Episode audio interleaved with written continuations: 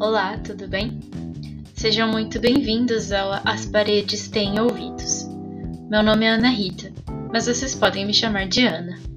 E este é o meu podcast, um espaço onde nós sabemos que sempre teremos com quem conversar.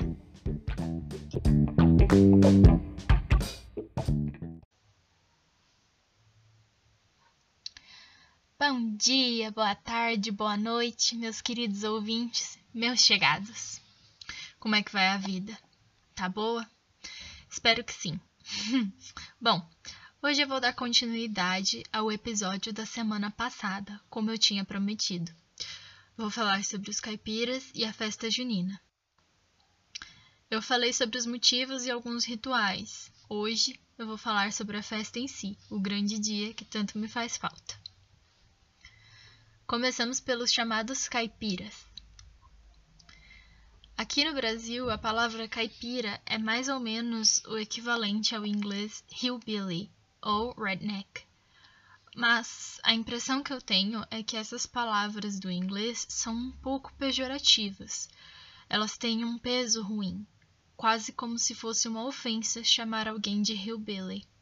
Então, eu vou pedir uma ajudinha de vocês. Me contem qual é a palavra mais apropriada para chamar alguém que vem do campo. Por favorzinho. Bem, caipira aqui pode até ser usado como ofensa, mas eu prefiro pensar que é mais tranquilo. Não é tão ofensivo. O fato é que eu amo a roça. Aprendi a amar com meu pai e parece que ele me ensinou direitinho, porque eu amo mesmo. e no episódio de hoje, os caipiras são as personagens principais, porque a festa junina é toda deles.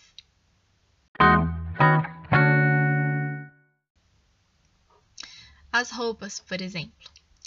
Chega o dia de ir para a festa junina, começa aquele festival de cores e estampas floridas e extravagantes.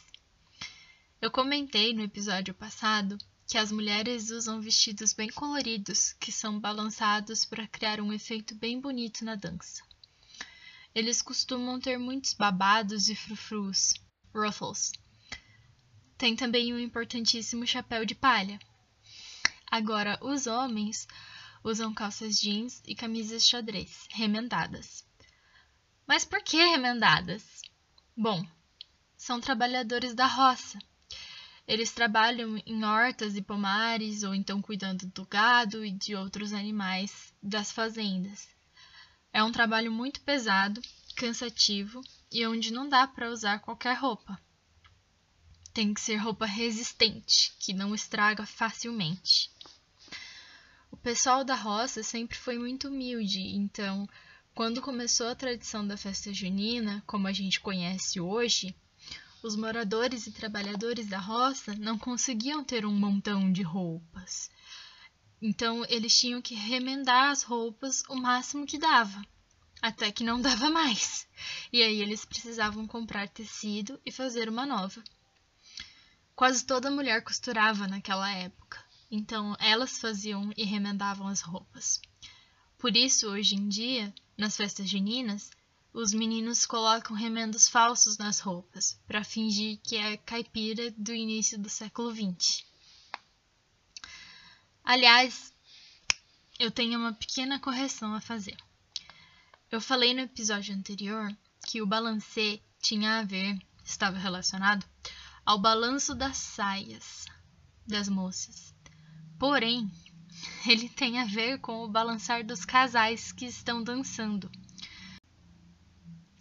Quando o marcante, ou a pessoa que dá os comandos que eu falei, como balancê e anarrier, fala balancê, ele ou ela está querendo que os casais que estão dançando dancem com mais ânimo. É como uma valsa, só que mais rápida. Além de ser a dança típica das festas juninas, a quadrilha também tem um significado muito especial, que é a encenação de um casamento da roça. Nós temos personagens importantes nessa história, como o padre, que reza o casamento, a noiva, o noivo e os convidados. Ou seja, todo aquele pessoal que apresenta a dança faz parte do casamento que está sendo encenado. Antes de começar a dança, é apresentada uma pequena peça de teatro. A história é a seguinte: uma moça engravidou de um rapaz e o pai dela ficou muito bravo, porque a moça e o rapaz não são casados.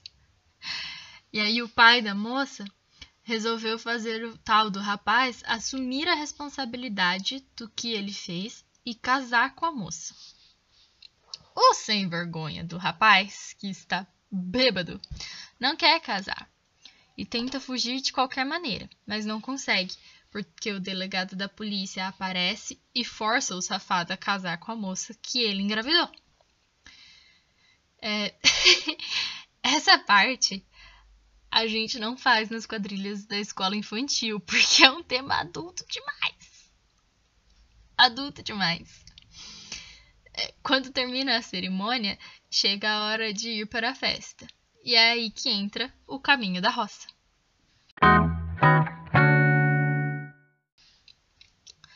O caminho da roça é o que nós ensinamos na dança em si. É chamado de caminho da roça porque é o caminho que nós vamos ter que fazer para chegar até a festa com as comidas e bebidas para comemorar o casamento e parabenizar os noivos. Como é uma encenação, a presença do marcante se torna importantíssima, porque é ele que vai guiar a cena toda. Com falas tipo, olha a chuva, e depois, já passou! e a cada comando dele, nós fazemos a coreografia correspondente. Para ficar mais fácil de entender, eu vou colocar na descrição desse episódio o link para um vídeo de quadrilha, onde dá para ouvir o marcante dando os comandos. Vou colocar também o link para um blog que fez a lista das marcações, das instruções do marcante, na ordem certinha e com algumas descrições. O marcante do vídeo fala algumas coisas diferentes do que está escrito no blog, mas dá igual, as duas versões seguem um padrão. Com nossas roupinhas coloridas e remendadas, nós seguimos o caminho da roça até chegar ao grande baile. Perto do fim da apresentação da quadrilha, o marcante anuncia o grande baile. Depois disso, tem mais duas ou três instruções e pronto. E aí, depois que se encerra a dança, nós partimos para a melhor parte da festa, que é a comida.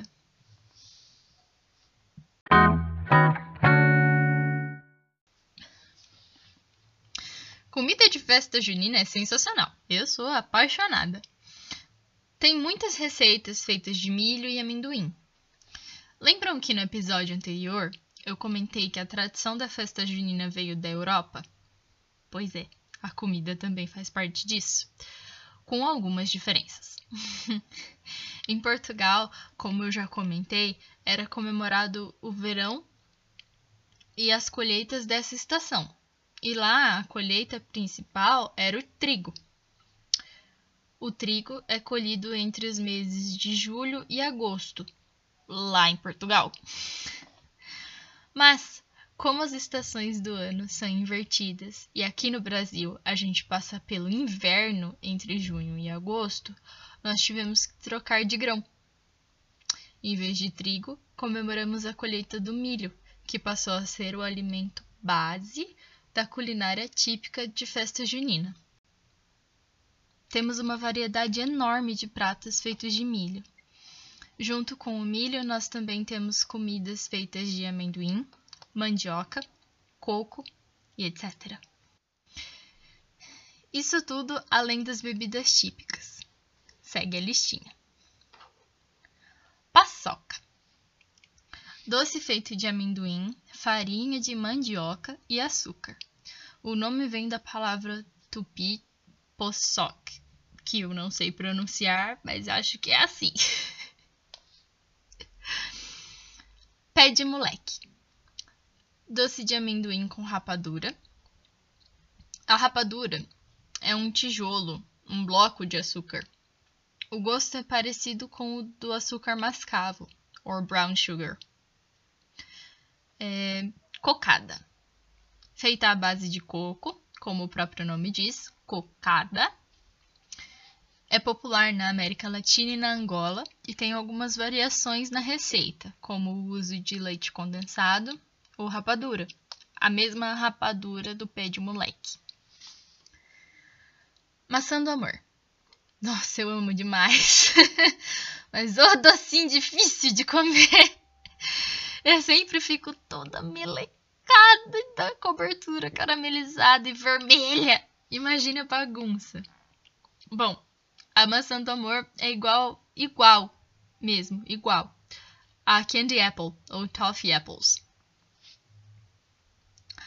dos, das festas de outono, festivais de outono. Pamonha hum. é uma massa à base de milho ralado misturado com leite ou leite de coco, sal ou açúcar e manteiga. É muito parecido com o tamal mexicano, Acho que é mexicano. Mas parece que existe em outros países da América Latina. Um, canjica, hum, também conhecida como mungunzá. É um doce de milho branco ou amarelo, cozido em leite de coco ou de vaca, com açúcar e canela em pó ou em pau. Eu conheço mais o de milho branco. E a gente pode colocar a canela em pó depois. Você prepara e aí cada um coloca a canela em pau de acordo com o próprio gosto. vinho quente. É como milled wine. É vinho tinto seco, com especiarias como cravo da Índia, canela em pau e anis estrelado, açúcar e rodelas de laranja ou pedaços de maçã, abacaxi e uvas passas. Quentão. O quentão é muito parecido com o vinho quente. A diferença é que em vez de vinho usamos cachaça, mas as especiarias são basicamente as mesmas. Eu acho que no quentão a gente tem mais costume de pôr gengibre também, o que dá um gostinho ainda mais picante. Tem muitas outras opções de comida, como pipoca, amendoim torrado, milho cozido e também batata doce. No caso da batata doce, nós assamos ela na fogueira. Pode ser embrulhada no papel alumínio ou não. É só colocar a batata doce perto das brasas e deixar assar. Fica uma delícia. Por falar em fogueira, Na parte 1, eu falei só um pouquinho sobre a fogueira, que era acendida para Adonis antigamente e que a Igreja Católica incorporou às próprias tradições. E então acender uma fogueira virou parte do ritual para São João Batista. Como eu contei no episódio anterior, a fogueira foi um jeito que Isabel encontrou de avisar Maria do nascimento do filho dela, Isabel, o João Batista. Nas festas juninas, essa fogueira que acendemos para São João faz parte de mais uma pequena tradição, um ritualzinho que nós fazemos, que é o ato de pular a fogueira. Nós pulamos por cima da fogueira e um bom pulo corresponde a um bom ano.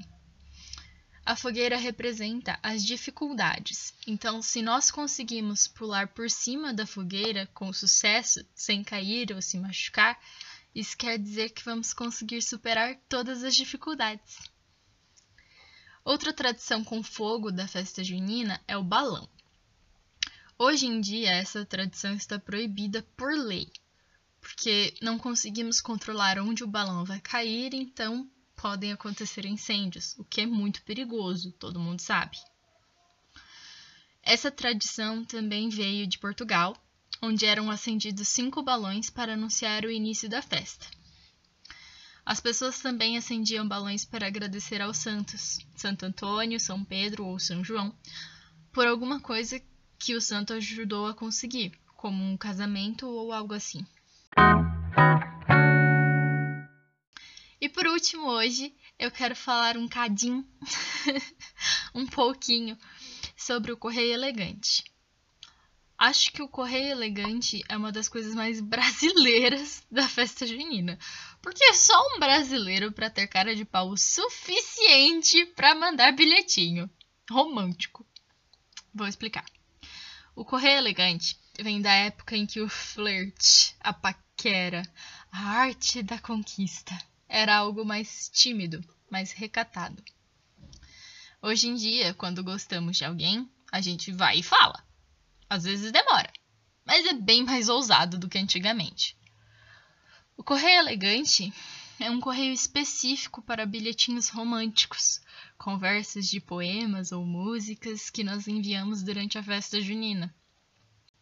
A tradição que eu conheço é a seguinte: uma ou mais pessoas andam pela festa com uma cestinha, geralmente enfeitada com flores e babados, cheia de papéis em formato de coração ou não. algumas canetas e às vezes alguns doces. As pessoas que estão na festa chamam o correio elegante, a pessoa com a cesta, escrevem um bilhete, um poema, um versinho qualquer e pedem para que o correio entregue para a pessoa amada.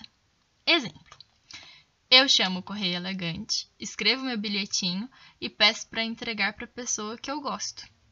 Eu posso me identificar ou mandar o bilhete anônimo mas geralmente o pessoal se identifica para mostrar que gostam da pessoa. E esse é o gancho para o próximo episódio. Hoje, dia 12 de junho, que é quando eu estou gravando esse episódio, é comemorado o Dia dos Namorados aqui no Brasil. E no episódio que vem, eu vou falar um pouco sobre como é comemorada essa data por aqui.